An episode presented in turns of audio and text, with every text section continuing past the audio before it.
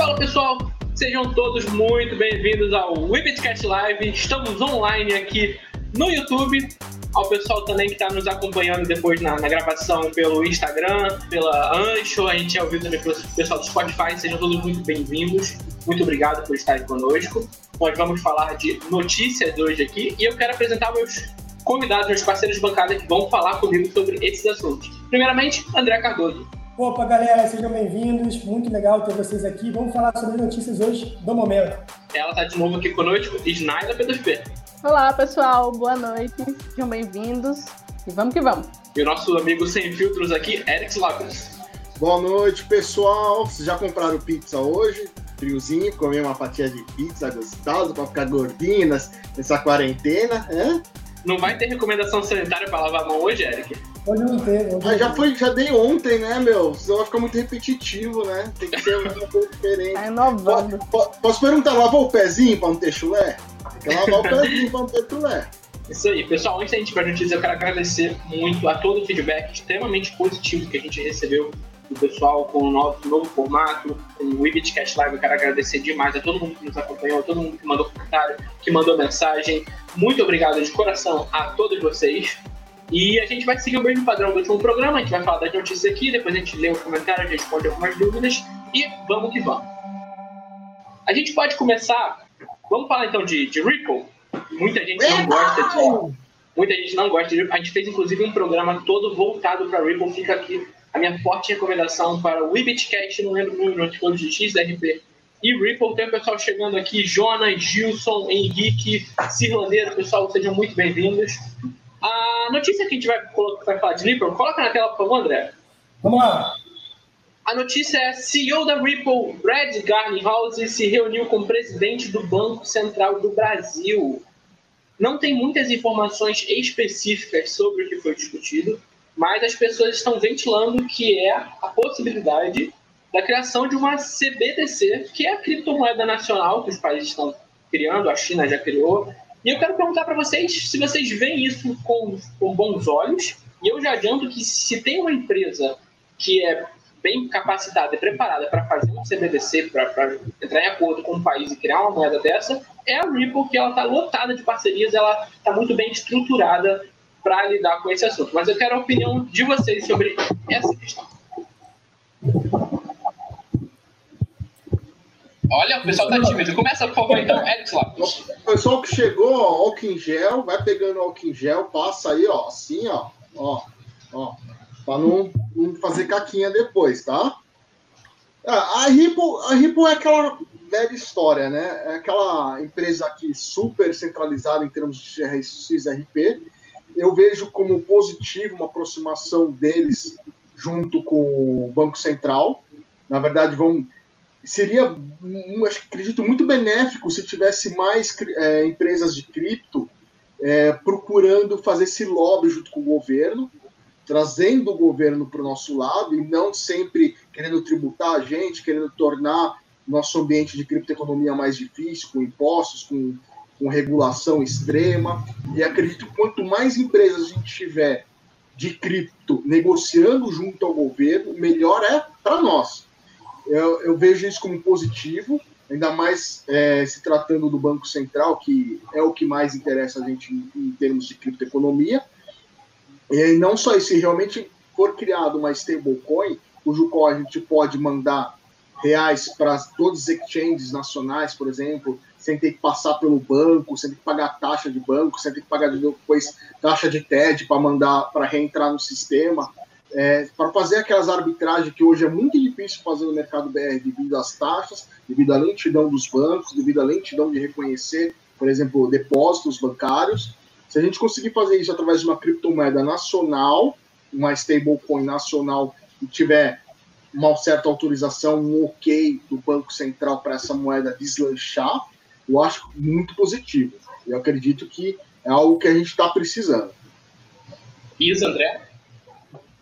Bom, é, eu acho que são duas coisas completamente diferentes, né? O, a CBDC de uma criptomoeda. O Satoshi, quando ele criou o Bitcoin, ele tinha essa ideologia de descentralização. Então, eu acho que tem um lado positivo e tem um lado positivo, o, o lado negativo. É, como agora tem esse, uh, esse projeto né, da, do, do Bacen, acho que isso vai ser bom, por um lado, é, porque vai reduzir de fato. É, quem trabalha com banco sabe quanto custa uma TED e quanto custa um DOC. Então, eu acho que por esse lado é bom.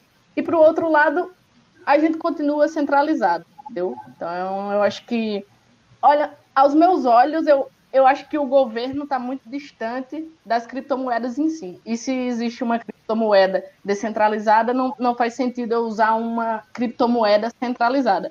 Até porque stablecoin é, lastreada no real já tem, né? Então acho que não é listada em muitas corretoras ainda, mas é realmente difícil fazer arbitragem é, utilizando o real. Mas eu acho que pode ser bom, né? Porque aí vai mostrar para todo mundo que a gente já sabe, que é só mais uma shitcoin. É, cenas fortes aqui, uma shitcoin. é shitcoin da shitcoin, né? Digital, é. Só isso. Pois é, eu, eu concordo, assim, em relação à filosofia do Bitcoin, para falar Bitcoin, a proposta de Satoshi Nakamoto em relação à moeda do governo. Acho que a proposta do Satoshi é totalmente o inverso, ele vai para o lado contrário. Só que, assim, a gente tem que ver também um lado positivo, que foi o que o Eric falou, tentou ver um lado positivo ali, que quando tem uma, um órgão que trabalha com blockchain, mesmo ela sendo centralizada, que é o caso da Ripple, que já foi muito mal falado aqui nos podcasts anteriores, mas quando tem um órgão que trabalha com blockchain, que trabalha com Bitcoin, que trabalha com criptoativos, e ele se reúne com um governo que está entre as 10 maiores economias do mundo, que é o caso do Brasil, não sei depois da pandemia, mas por enquanto é a sexta ou sétima economia do mundo, é uma coisa interessante de se pensar. Vai ser em blockchain? Não vai ser em blockchain? Não sei. Parece que tem aquele sistema Pix também, aquela plataforma Pix que o governo tinha feito, que não era em cripto, mas também era transações instantâneas, P2P, B2B também, no caso. E a gente tem que ver o que, que é, o que, que foi essa reunião, qual que é o tema da reunião. Falando de Ripple, de XRP, a gente sabe que é uma blockchain totalmente centralizada, bancarizada né, para os bancos. Então, é uma coisa que quem é muito, assim, meio filosófico em relação ao Bitcoin, não vê com bons olhos. A gente quer descentralização. E mal ou bem, uma moeda do governo, ela vai ter algum tipo de centralização. Mas assim, pensando em, em Brasil, por exemplo, agora está tendo a CBDC da China, já está em fase de teste, então já estão usando em várias províncias da China. Vocês acham que o lançamento da CBDC aqui no Brasil seria positivo para a questão da usabilidade? Tornaria mais fácil a gente fazer transação? A gente talvez ficasse um pouco menos dependente de. Não sei se a gente ficaria menos dependente dos bancos, mas a gente ganharia facilidade realmente, a gente ganharia velocidade nas transferências, a gente seria mais barato de fazer isso, porque eu vejo que a CBDC ela tira um pouco, por exemplo, daquilo que a Ripple se propunha fazer antigamente. A Ripple não, perdão, a Libra se propunha fazer aquilo, que era você fugir um pouco do dinheiro tradicional e você digitalizar esse dinheiro. E cada vez que eu vejo um novo CBDC surgindo, eu vejo menos por menos motivos para ver a Libra, a Libra ganhando vida. Por mais que a Libra seja transfronteiriça e tudo mais, tem esse ponto a favor, mas quero saber se vocês acham que no Brasil isso seria uma vantagem para nós, para a usabilidade mesmo, não necessariamente pensando em meio cripto. Hum. É... Eu, acredito, eu acredito que sim, eu vejo como vantagem. É, você poder fazer as transações de forma descentralizada, entendeu? Sem passar por um banco, sem necessidade de ficar esperando algum tipo de depósito. Eu, eu acredito ainda que a Libra vai, vai acontecer, e como já deixei claro nos podcasts, eu acho que é um grande é, digitalizador, vamos dizer assim, de, de, economia, e vai permitir que as pessoas que não são bancárias hoje, bancarizadas, acabem se bancarizando através da Libra. A, a Ripple, acredito que essa aproximação do governo com ela, eu vejo como positivo. Eu acredito, como eu falei, eu gostaria que mais criptomoedas pudessem chegar no governo. Por exemplo, vai uma Cardano, uma Ethereum, alguma coisa assim em relação à blockchain, começar a propor soluções governamentais para o governo. Por exemplo, voto, é, é, escrituração de, de imóvel, esse tipo de transação, cujo qual a gente sabe que já é possível fazer através de criptomoeda, mas precisa de um empurrão inicial e que talvez as empresas de criptoeconomia pudessem dar esse empurrão o Brasil começar a andar. A gente está muito atrasado em termos de blockchain em relação às outras nações de, de digitalização da, do, do, mundo, vamos dizer assim, da, dos serviços que a gente tem em termos de governo, das, do que a gente poderia ganhar de escala, de grande produtividade através desse, desse tipo de parceria entre Gov e empresas de cripto. Já que a Ripple deu esse andar para frente, eu gostaria que outras também dessem, né? como Cardano, como Ethereum, como Decred, por que não? Por que não começar a já a fazer transações, por exemplo, de imóveis que seja na blockchain da Decred? Por que não? Porque a gente precisaria dar esse passo, mas o governo é muito lento, aquele elefante grande que para se movimentar é muito lento, mas às vezes com a ajuda das empresas de cripto poderia andar e avançar nisso e trazer mais benefícios para a gente. Sim, concordo com o Eric. Mais gente chegando aqui na live com a gente: Caroline, Fábio, Ayrton, Seba, Jamile, Vitor, Thomas, todo mundo. Muito boa noite, pessoal. É, Isa, André, vocês querem colocar alguma coisa sobre esse assunto? É, eu queria colocar assim, na verdade, por exemplo, a gente tem que ver, a gente consegue elencar os prós e contras em relação à, centralização em relação à blockchain.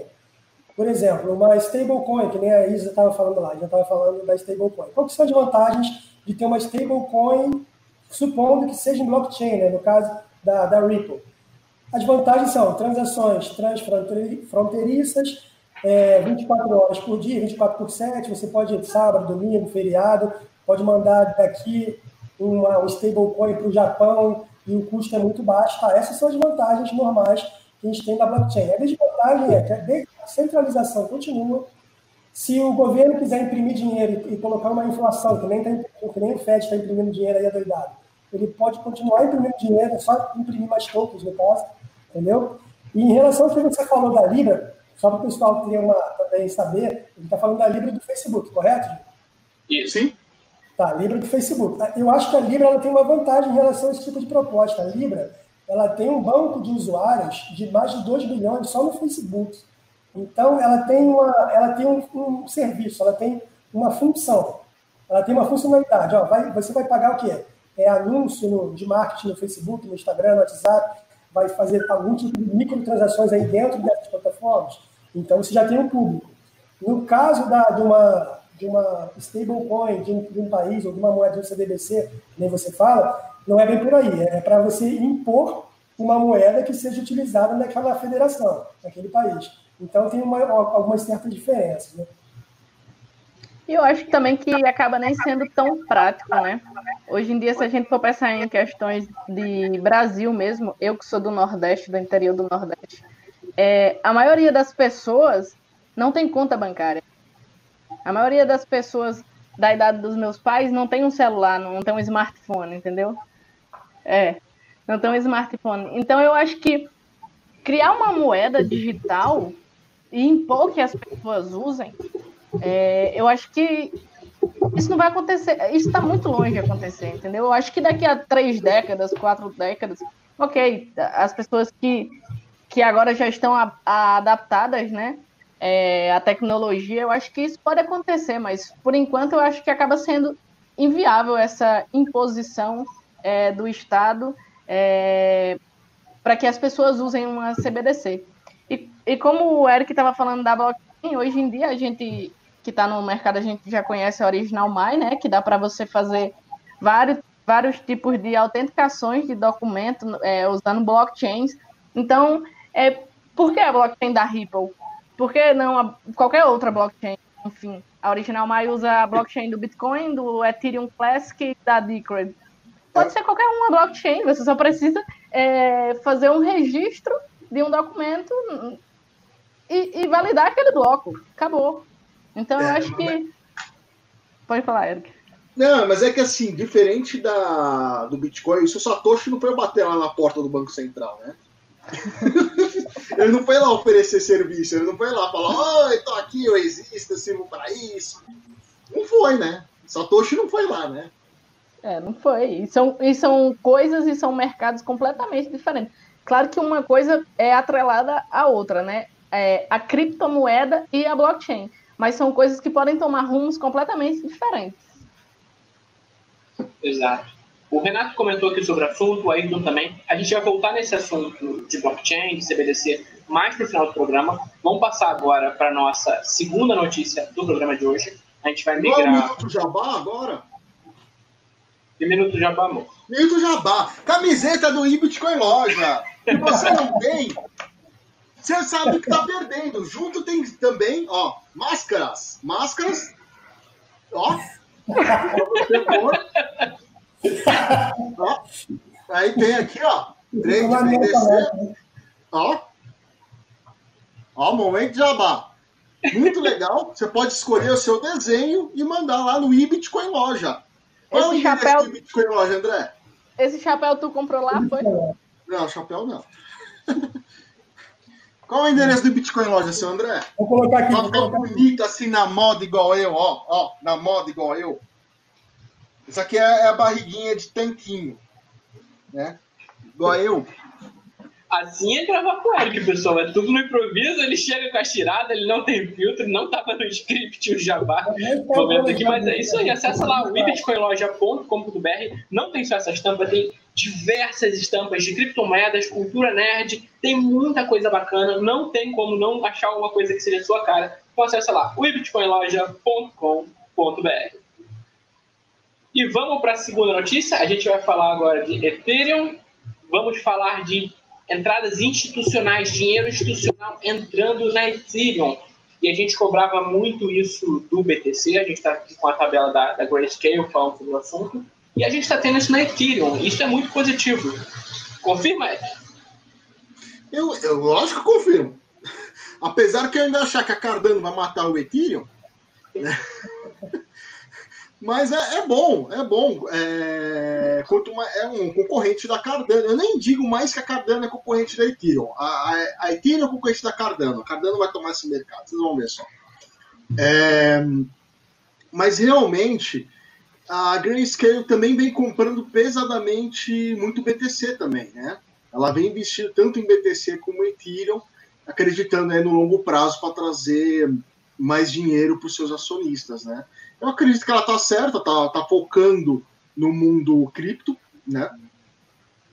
Quanto mais dinheiro entrar para a gente, melhor é. Acabar pumpando as moedas para a gente.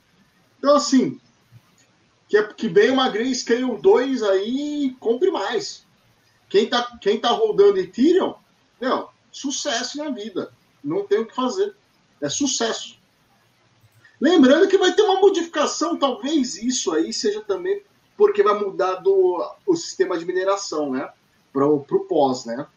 Que ainda é minerado no, como POW, né? Para quem não sabe, POW é igual ao do Bitcoin, cujo qual a cada processo de transação gera outros ethereums a cada bloco e vai mudar para o stake, né, onde no qual você guardando seus ethereums, a sua carteira vai acabar validando outras transações e você vai receber é, um jurozinho ali em cima por estar tá segurando e estar tá rodando esse tipo de coisa.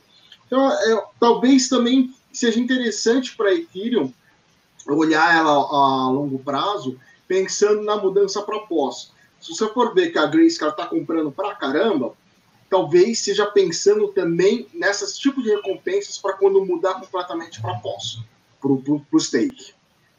Isso, essa mudança está falando é da atualização para Ethereum 2.0, que já, a gente já fala disso há muito tempo, mas agora finalmente. Desculpa, tá Marcelo, é, o Ethereum 2.0 é está falando da Cardano.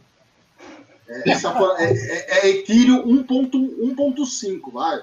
2.0 está falando de Cardano deve estar vindo agora em. Eu não lembro se é junho mesmo se é julho, o Vitalik estava comentando bastante. O Vitalik é, é muito chato, o cara é muito chato, ele cobra muito, e ele estava bem positivo, bem otimista com essa, com essa atualização para Ethereum, mas sobre a entrada institucional. André, Isa? Olha só, três informações muito importantes. Primeiro, Grayscale é uma super empresa de investimento né, e pega dinheiro institucional, pega dinheiro grande e ela detém mais do que 1% de todos os ETHs que existem. Isso aí é um ponto muito interessante. Outro ponto interessante, Grayscale, ela aqui, ó, vou deixar eu descer aqui no, no gráfico, no, na notícia para vocês, para vocês verem também acompanhar junto comigo. é, quando ele fala aqui dos 50%. A Grayscale está comprando agressivamente o Ether desde o início do ano e no final de abril a empresa havia comprado o equivalente a 50% de todo o Ether extraído, no caso aqui minerado, em 2020. Isso foi necessário para manter o Ethereum Trust forte na plataforma. Ou seja, isso aqui é bem legal e não é só isso. Além de 50% do, da mineração do Ethereum, ela também pegou 30% da mineração do Bitcoin em 2020. Então, os caras estão entrando pesadíssimo, pesadíssimo no mercado de criptoativos, estão acreditando mesmo no potencial a médio e longo prazo. E esse gráfico aqui, ó, eu posso abrir também no, no Twitter, vai abrir aqui o relatório no Twitter, você consegue ver quanto que eles têm de, de cripto em cada um, em cada ativo, né? Não sei se você vai conseguir ampliar. Mas são mais de 338 milhões de dólares só de ETH, só de Ethereum, e são bilhões aqui, são 3,554 bilhões de Bitcoin. Fora outros ativos, né? tem, inclusive tem, interessantemente, tem 9,1 milhões de Zcash, tem XRP que a gente acabou de falar, tem algumas coisas também, Litecoin, tem Horizon também, Ethereum Classic. Então, bem interessante aqui esse portfólio, essa, essa não é a carteira, né? O, é o, a, a, a carteira de depósito que tem na Coinscape. Muito legal. Eles estão entrando muito pesado. O que vocês acham aí? Regina, pode falar. Bom, é, eu acho que, que tem um lado positivo, como todos já falaram aí, é dinheiro novo e dinheiro grande. É, isso é importante, é, a entrada de dinheiro novo no mercado, né, para valorização dos criptoativos.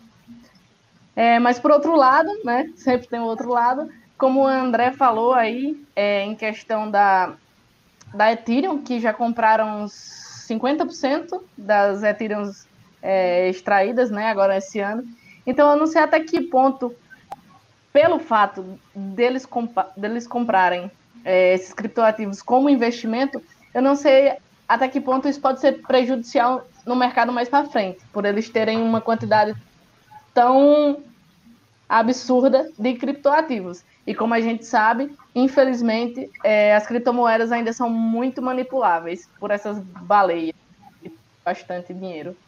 O Fábio está aqui comentando a respeito da blockchain Ethereum, que ela é mais veloz do que o que a gente tem no Bitcoin. O Mr. Músculo está falando aqui, Eric, sobre BTC, que BTC é moeda e Ethereum é contrato inteligente. Então, vou pedir para você explicar, Eric, que a gente tem também aqui na questão da Ripple, tem Ripple, XRP, tem a blockchain da Ethereum e tem a, a criptomoeda do token. Você pode explicar um pouquinho para o pessoal que está chegando, que nem, nem, todo mundo é muito habituado a, essa questão de blockchain, token, como é que essa diferenciação, como funciona?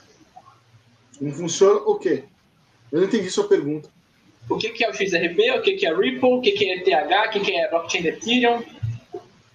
Ah, não. O Bitcoin é aquilo que a gente. É um blockchain que foi criado pensando em pagamentos, né? Foi pensado como, de, os, como transferência de valores de, de é, entre países, entre fronteiras, né? E foi criado essa blockchain cujo qual você pode. É, é um livro aberto, onde você pode consultar saldo, você pode. Você tem certeza que você vai receber, você tem certeza que tudo vai acontecer. O Ethereum, na verdade, ele começou como se fosse um contrato inteligente, né? Na verdade, quando ele foi iniciado, a ideia não era que ele tivesse algum valor o token, né? Mas ele ia, ia acabar acontecendo porque você precisa do token, do, do gás, vamos dizer assim, do Ethereum, para poder fazer as coisas funcionar na rede Ethereum. Então, por exemplo, o Ethereum ele veio com a ideia de contratos inteligentes e de aplicações descentralizadas. Ao invés de você ter aplicações centralizadas, você vai ter descentralizados rodando na rede Ethereum. Então, ele fica muito mais estável para quem tem uma, algum tipo de aplicação você rodar isso em Ethereum. É, você não fica, por exemplo, sujeito a um governo tentar derrubar a sua aplicação. Porque para ele tentar derrubar a sua aplicação, ele tem que derrubar a rede Ethereum, o que é bem diferente. E para derrubar a rede Ethereum, meu, é quase impossível. Deve ter um jeito, mas é quase impossível. Teria que, teria que derrubar cada, cada computadorzinho que está ligado na rede para conseguir derrubar toda a rede Ethereum para tentar impedir acesso àquele tipo de aplicação.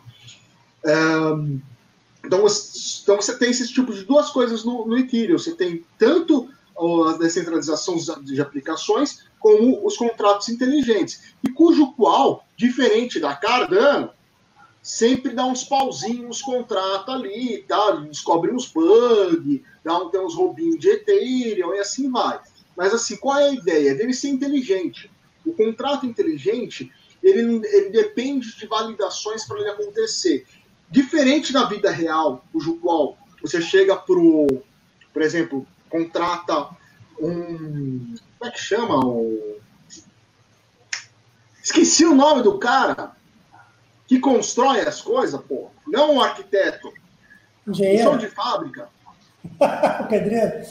O pedreiro. Nossa, olha só, o pedreiro. É minha, meu Alzheimer. Desculpa. É, diferente do pedreiro, cujo você sabe quando você contrata o pedreiro que vai na sua casa e fala, levanta o muro aqui. Ele levanta dois tijolinhos Aí ele fala: Ó, oh, minha filha tá passando mal, tá doente, tem como você adiantar um dinheirinho aí? Você vai lá e adianta. É sempre aquela história triste, né? Mas você vai lá e adianta. Aí ele vai lá e põe mais dois tijolinhos, passa três dias ele some. Ele some com o seu dinheiro que você já adiantou para ele. Quantas vezes o cara sumiu e você ficou a ver navios e tomou prejuízo? Com os contratos inteligentes, ele só vai conseguir receber quando ele terminar a obra. Ele vai dar, é como se fosse uma condição de programação. Se completou tal isso, ele já recebe. E o Ethereum já está é, separado para ele receber. Então não tem nem como ele tomar cano de quem contratou ele. Então são coisas assim diferentes e servem para isso. Dá mais confiança na hora de você fazer relações comerciais entre pessoas e pessoas e instituições ou instituições entre instituições. A Ripple já é uma blockchain diferente, muito mais voltada para o banco, para venha substituir aquele sistema Swift, né? Cujo código de transferência entre valores que demora muito para fazer esse tipo de transferência. E, e o processo é muito caro, que passa na mão de muitos terceiros. Né? Então você não consegue mandar do Brasil para a Espanha, sei lá, 100 dólares e não pagar no mínimo 10, 15% de taxa em relação a isso.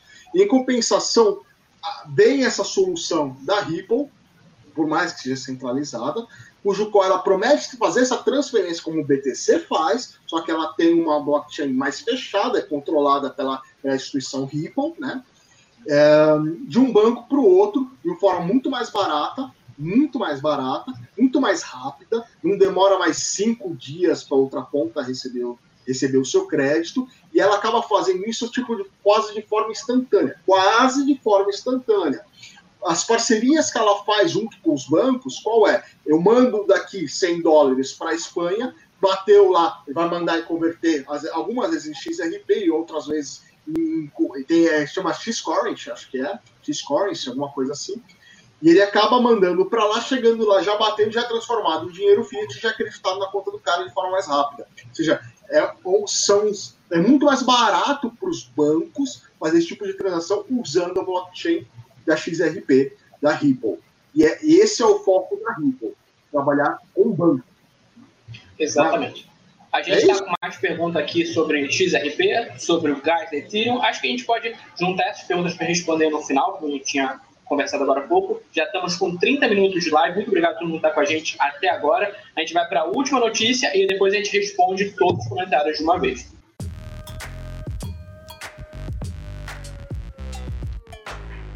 Aproveitando aqui o gancho do assunto que a gente está falando, estamos falando de Bitcoin de volatilidade, eu quero falar da Bitpreço. A Bitpreço agora está oferecendo também Tether na sua plataforma, o USDT. E por que, que eu estou falando disso agora? Porque teve tanta gente liquidada nos longs e nos shorts no Bitcoin, o pessoal que foi pego de surpresa aqui, são pessoas que se estivessem em USDT, se estivessem no Tether, teriam saído ilesas dessa problemática toda. Então, a Bitpreço está oferecendo para seus clientes mais uma possibilidade de negociação. Você agora tem como se proteger da volatilidade do Bitcoin usando o SDT. Então, acessa lá bitpreço.com e saiba mais.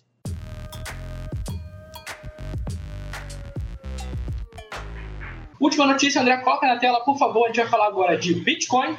Vamos falar do carro-chefe, a moeda principal a notícia é a taxa média de transação do Bitcoin caiu 78% desde o halving, Naila. E a gente teve uma queda de quase 4 dólares na taxa média para menos de 1 dólar. É positivo, Snyder? Positivo. Positivo é. Como... Positivo para quem e ruim para quem, né? Positivo que isso de fato aconteceu. Isso é sempre negativo. É... Não, negativo é para o minerador, né? Negativo é para a gente que está pagando 5 dólares para mandar 100 reais em Bitcoin. Aí Pô, é negativo. Me responde se isso não está parecendo uma Black Friday. É metade do dobro, né? Porque ah, caiu 78%, mas subiu quanto antes? É tipo isso, exatamente. Mas isso é natural quando, pelo menos quando tem FOMO no Bitcoin, que é quando os preços começam a subir muito, né? Que foi o que a gente viu acontecendo é, pré-halving.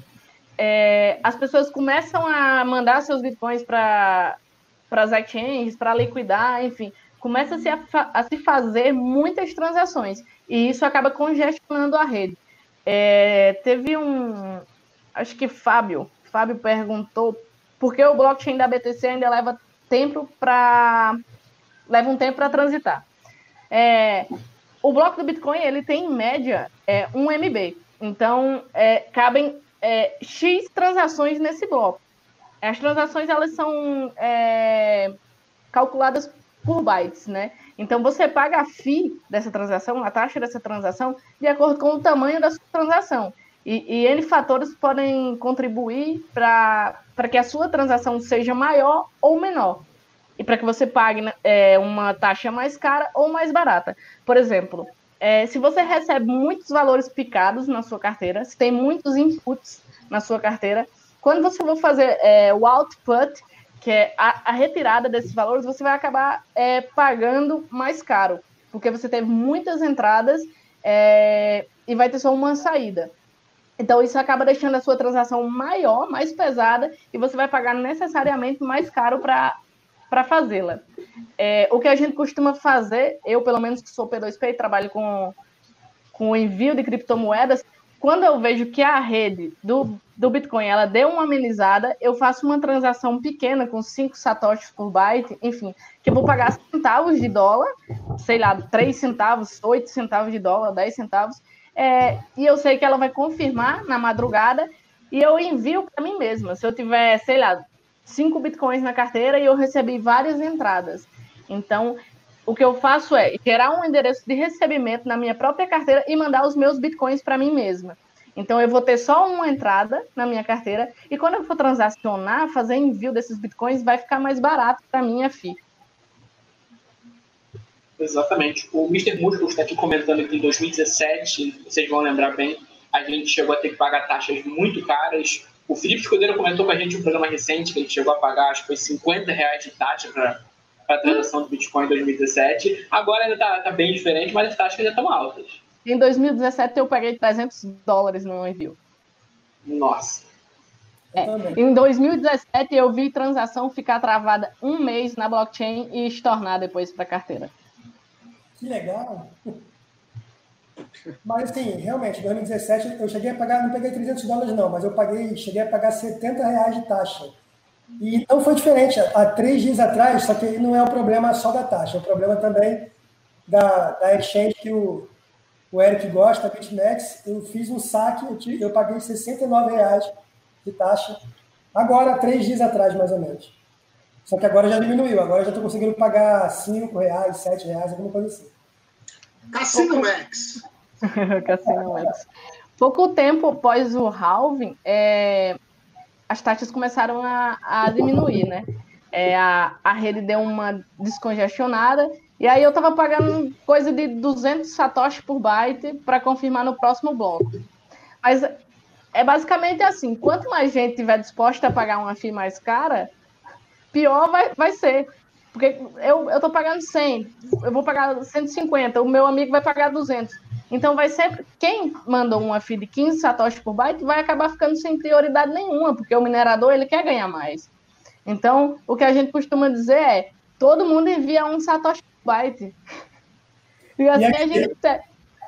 O Isla, aqui ele fala aqui o seguinte, ele chegou agora em maio, agora um pouco, um pouco depois do Helvin, chegou a 94 megas, né? 94 mega, megabytes, e aí depois diminuiu 99% para 250 KB. Então realmente diminuiu bastante o custo, aí foi para dois poucos dólares de novo. Mas a, é muito bom para falar disso, ela faz o P2P, então diariamente ela está lidando com taxa, né? É, essa, essa média aí eu não entendo como funciona, mas, por exemplo, é, pós-halving eu estava pagando, dependendo do tamanho da transação, né? Se eu for enviar 0.1 BTC é uma coisa, se eu for enviar 0.5 BTC é outra coisa, é, influencia quantas entradas eu tive na minha carteira. Então, tipo, se você não tiver tanta prioridade, tu pode mandar uma taxa menor, só que vai demorar mais, vai demorar, sei lá, de acordo com a taxa que você mandar, 6 horas, 8 horas às vezes três dias, dependendo se tiver muita, muita taxa. Mas, por exemplo, em questão de, de, de satoshi por byte, não estou falando nem em dólar, porque isso, essa, esse preço calculado em dólar é de acordo com o tamanho da transação.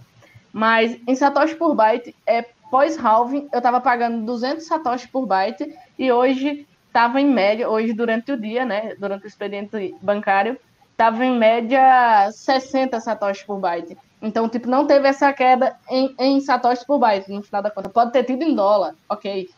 Mas na realidade que a gente vive, que é pagar satoshi por byte, que é descontado o Bitcoin na nossa carteira, quando a gente via, ela foi bem menor, essa redução. Esse questionamento que a gente viu, vocês podem me corrigir se eu estiver falando bobagem aqui, é a questão do pós-halving, os mineradores saindo do Bitcoin, porque a rentabilidade ficou mais baixa, isso faz com que eles tenham um congestionamento, com menos pessoas para validar as transações na rede, e agora a rede parece mais saudável, certo? Acho que não necessariamente, tá, Marcelo. Às vezes é só você pegar e ver o número de transações. Por exemplo, como estava subindo muito o Bitcoin, as pessoas começam naquela euforia e começam a mandar Bitcoin para aqui, para ali, e, e, e, retorna e manda para não sei para onde, vendo e recompra não sei onde. Então começa a ter muita transação.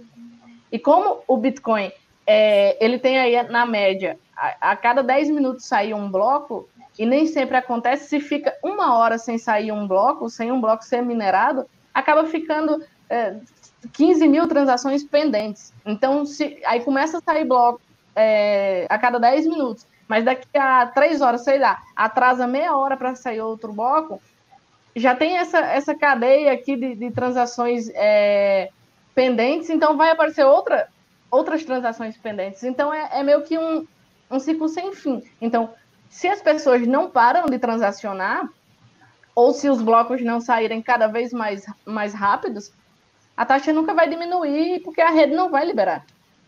E vira um leilão, né? Porque a pessoa aumenta o fim, né? Eu vou pagar mais taxa para a minha transação entrar no próximo bloco. E aí o minerador vai pegar sempre as taxas mais caras. Por isso que quem paga mais taxa vai estar teoricamente, adiantando a transação. Exatamente, por isso que eu digo, se todo mundo pagasse um satoshi por byte, eles iam dar prioridade a quem fez primeiro, e não quem pagou mais.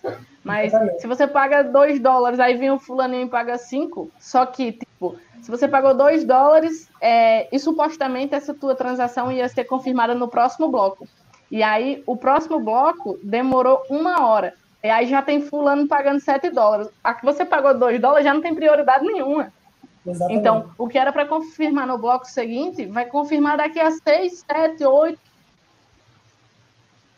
Então, é por isso que eu acho, é, eu agora, particularmente, acabo adotando as stablecoins, por exemplo, o SDT, o SDC, é, porque a transação é rápida, né?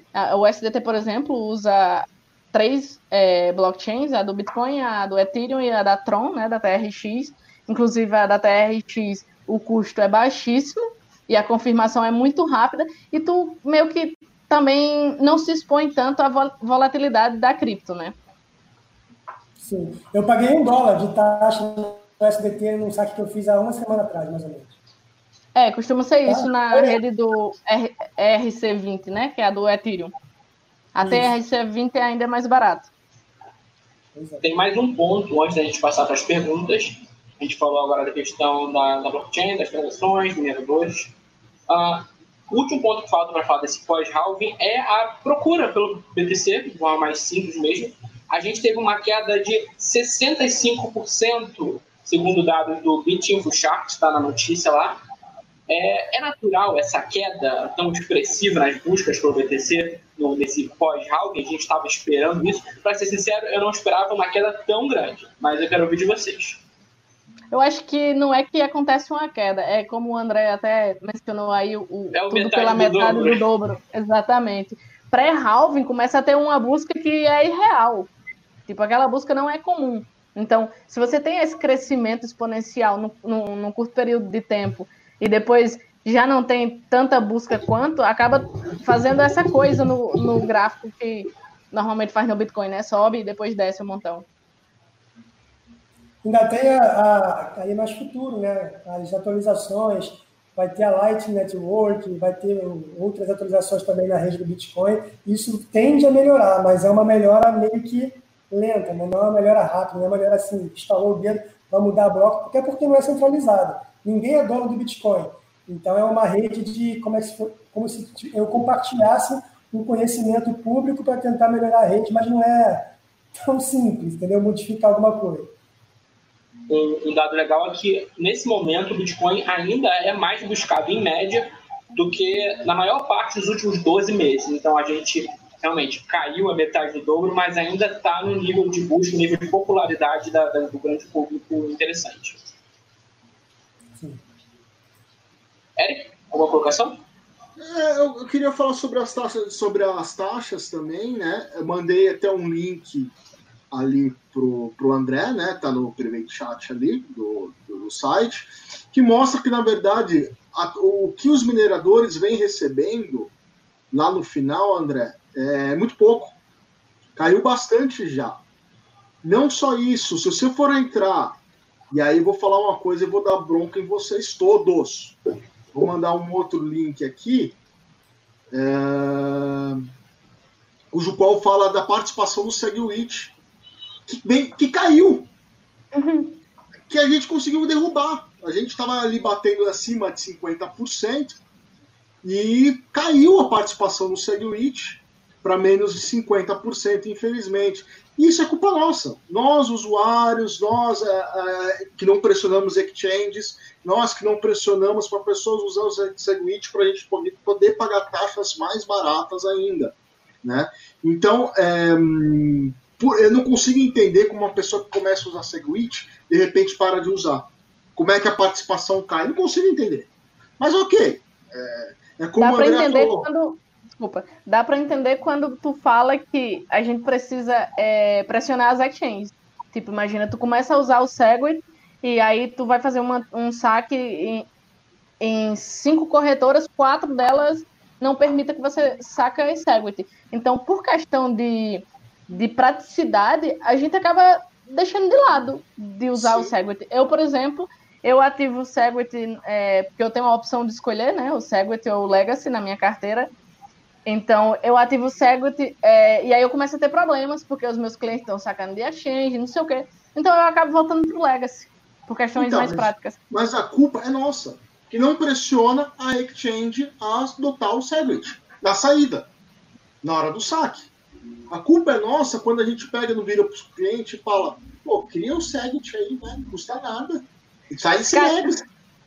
Se calhar não é conveniente para eles, né? Porque imagina, tu paga 0,005 para fazer um saque e eles gastam meta- menos da metade disso e, e É. embolsam o restante.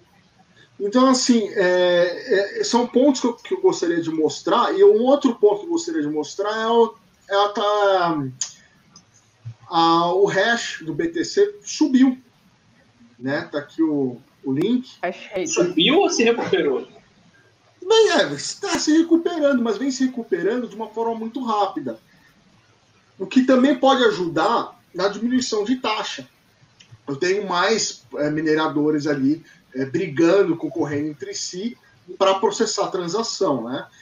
Ah, a minha dúvida é, que eu não sei a resposta, se já são as S19 sendo ligadas, cujo qual a gente acaba saindo da S9 de 10, 10 terahash indo para 120 tera- terahash na S19. Não sei se é isso. Ou se realmente. hum, porque eu não sei se entregou as máquinas ainda, porque essas máquinas são muito recentes, né? Não sei se já chegou na ponta realmente de forma massiva para mudar esse tipo de coisa. Ah, mas você pode ver que a curva vem- vem subindo, o que para nós é muito bom, que aumenta a saúde do sistema. e vai garantir para a gente cada vez mais taxa mais baixa. Se continuar do jeito que está, né? Taxa mais baixa. Mas como o André já disse, a gente tem outras implementações para deixar isso mais barato. Então, vai vir Light Network, provavelmente depois vem assinaturas Score. É, tem de coisas que ainda estão para vir no BTC para deixar essa taxa sempre mais baixa. E como eu mandei naquele primeiro gráfico, a curva de recebimento entre taxa e bloco, taxa e bloco, aquele gráfico que eu mandei, que é o que recebe minerador, está assim, ó, cada vez menor. Cada vez menor. Puro desespero do minerador.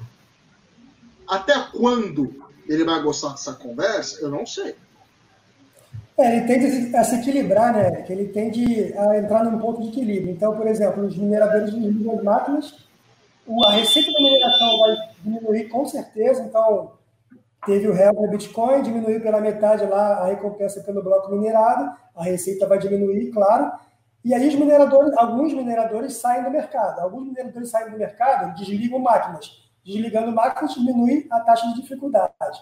Diminui a taxa de dificuldade, Aí entra o ponto de equilíbrio do algoritmo. O, o, protocolo do Bitcoin é muito maneiro, é muito legal. Mas, André, o que a gente está falando, talvez, mais para frente, é de uma centralização na mão de poucos mineradores, cujo qual, se eles, de repente, definirem em aumentar a taxa, será que seria possível? A gente sempre fala que o Bitcoin não é 100% descentralizado por conta da mineração, que, inclusive, se você botar por país, a China controla a mineração do Bitcoin, né? Exato. Vocês querem acrescentar mais algum ponto sobre esse assunto? Ou eu posso passar aqui para as perguntas? Tem comentários, tem pergunta sobre esse assunto também.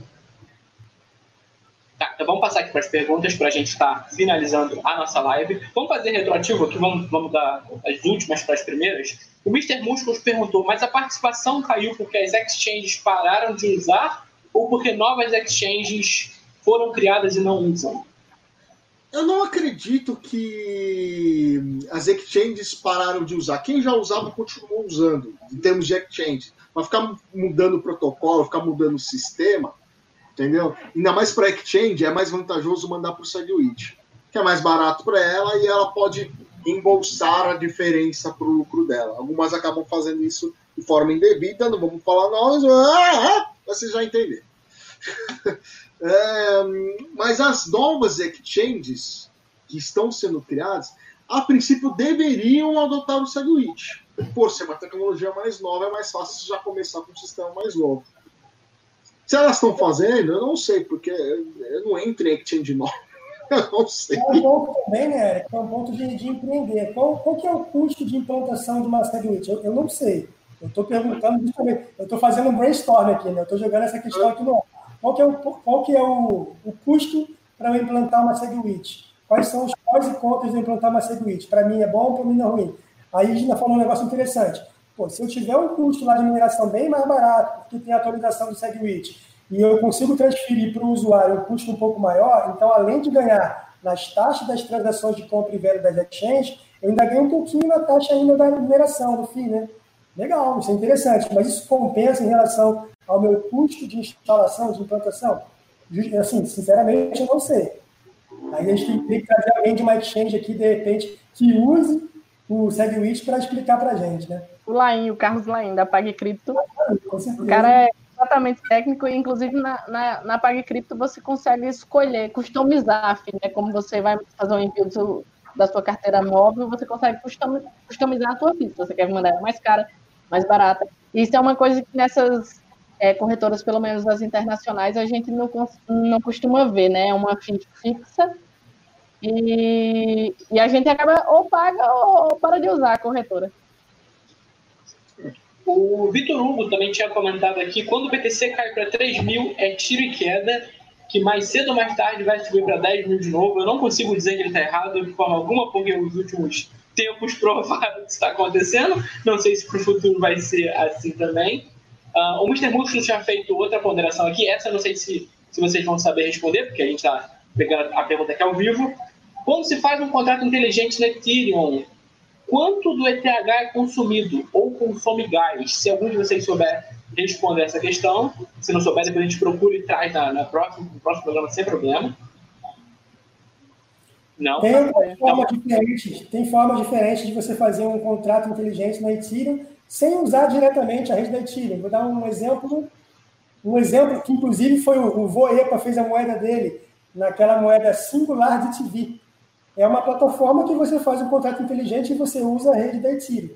Você faz o contrato que você quiser, você bota a quantidade, ó, a quantidade é finita, eu vou ter tantos mil, tantos milhões de tokens, eu vou usar tanto de gas, eu tenho que ter um gas lá da ETH para você pagar lá, para você fazer a sua rede, e você cria o seu token. Você se, ou seja, você, tá, você na verdade, desculpa, você não está criando um contrato inteligente. Você está criando um token na Ethereum, na, na rede da Ethereum.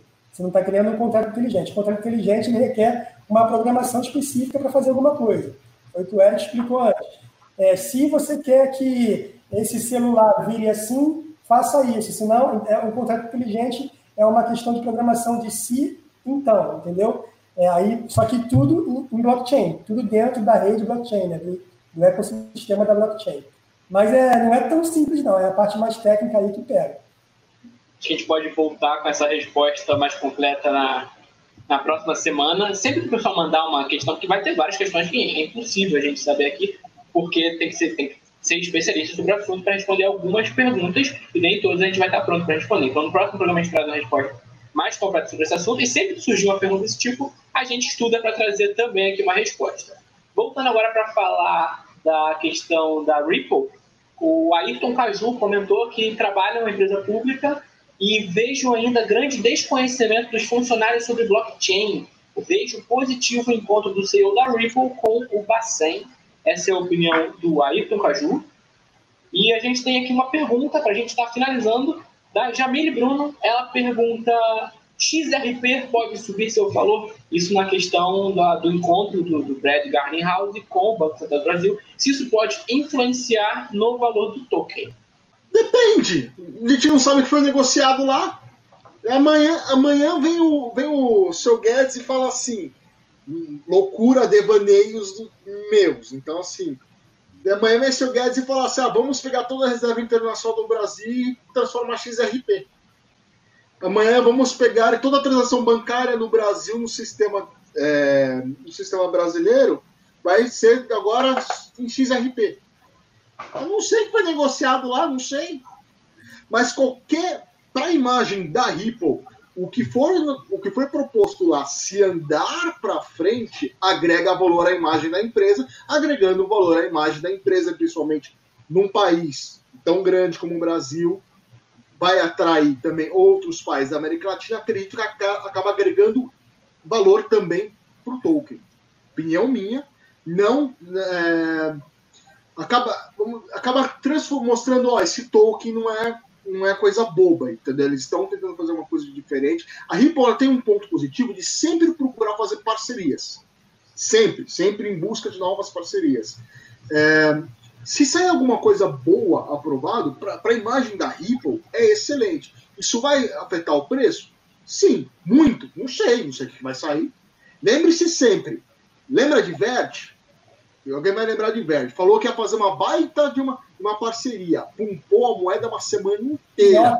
Iota, É, e aí quando foi sair a parceria da Verde, era com a Pornhub, aquele site pornozinho. Bicho, mas deu um dump na moeda, mas deu um dump, um monstro. Todo mundo estava imaginando que ia ser uma parceria com uma baita de uma empresa gigante. Não que mercado pornográfico no mundo, ele é, ele é, ele é bilionário. Ele, ele rola muito dinheiro. Mas a, as pessoas queriam, tinham uma expectativa de algo maior. E quando veio isso, do, foi para baixo o preço da moeda. Isso também pode acontecer com a Ripple. Tá todo mundo criando expectativa, achando que vai ser algo extremamente bom, de repente é uma coisinha boba, e ao invés de subir, acaba tendo o efeito contrário.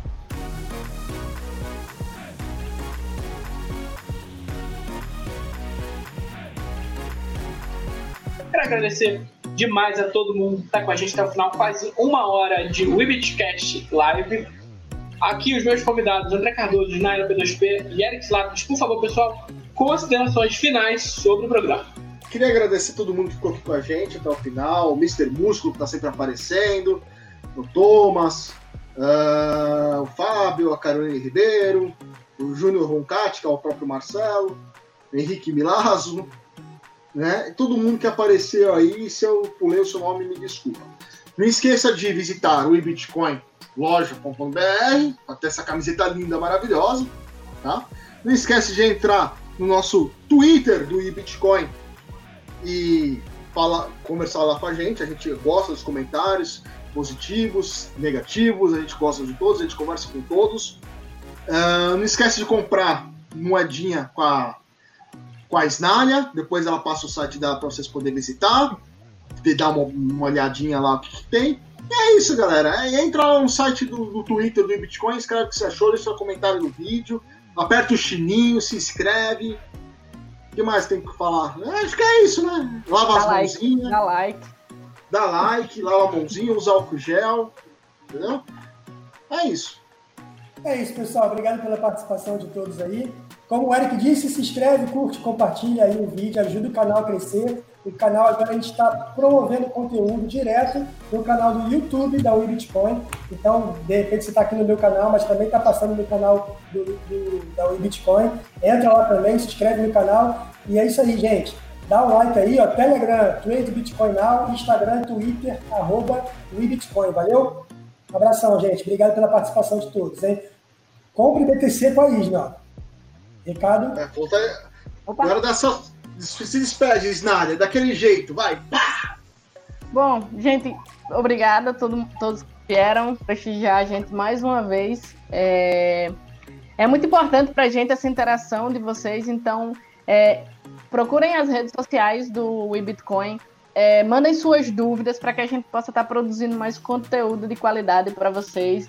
É, vamos manter essa interação aí. Se quiserem comprar Bitcoin, qualquer shitcoin, enfim, podem me procurar lá no Telegram ou vocês vão me achar, só tem uma esnalha. Obrigada e até a próxima. E se falar que assistiu a live e falar que pra esnalha, ela vai dar desconto, hein? Oh! É isso oh! aí, se estiver assistindo a live vai ter um preço especial. Só para reforçar aqui, é, quero agradecer a todo mundo que ficou com a gente até o final do programa. Críticas, sugestões, temas, sugerir convidado, é sempre muito bem-vindo, ajuda a gente a crescer e a melhorar a qualidade do programa a gente volta a se encontrar por aqui nos canais da Bitcoin, do André Cardoso, Instagram, Spotify, na próxima semana, na terça-feira, às 18h30. Então, um beijo a todos no coração e até a próxima.